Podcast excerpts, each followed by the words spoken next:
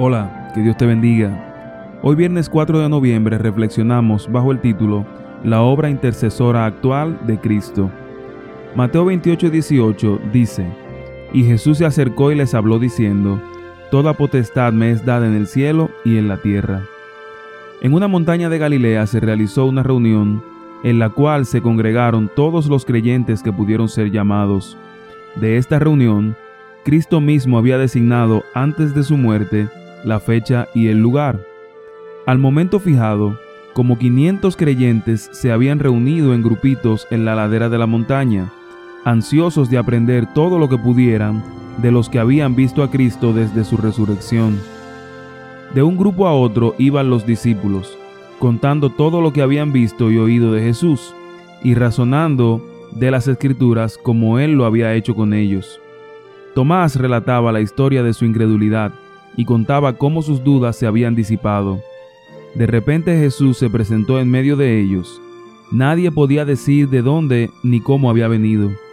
Nunca antes le habían visto muchos de los presentes, pero en sus manos y sus pies contemplaban las señales de la crucifixión. Su semblante era como el rostro de Dios. Cuando lo vieron, le adoraron. Pero algunos dudaban. Siempre será así. Hay quienes encuentran difícil ejercer fe y se colocan del lado de la duda. Los tales pierden mucho por causa de su incredulidad.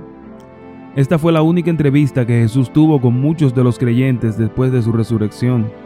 Vino y les habló diciendo, Toda potestad me es dada en el cielo y la tierra.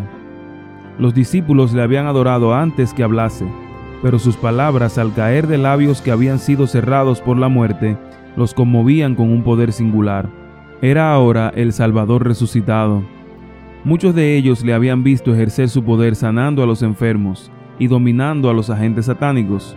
Creían que poseían poder para establecer su reino en Jerusalén, poder para apagar toda oposición, poder sobre los elementos de la naturaleza. Había calmado las airadas aguas, había andado sobre las ondas coronadas de espuma, había resucitado a los muertos. Ahora declaró que toda potestad le era dada sus palabras elevaron los espíritus de sus oyentes por encima de las cosas terrenales y temporales hasta las celestiales y eternas. Les infundieron el más alto concepto de su dignidad y gloria.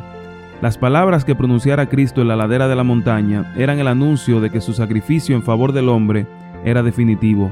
Las condiciones de la expiación habían sido cumplidas. La obra para la cual había venido a este mundo se había realizado.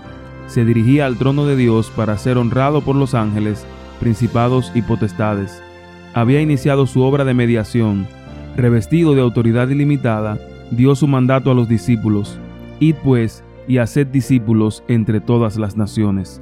Que hoy Dios te bendiga y que puedas también dar gloria a Dios por la obra mediadora de nuestro Señor Jesucristo.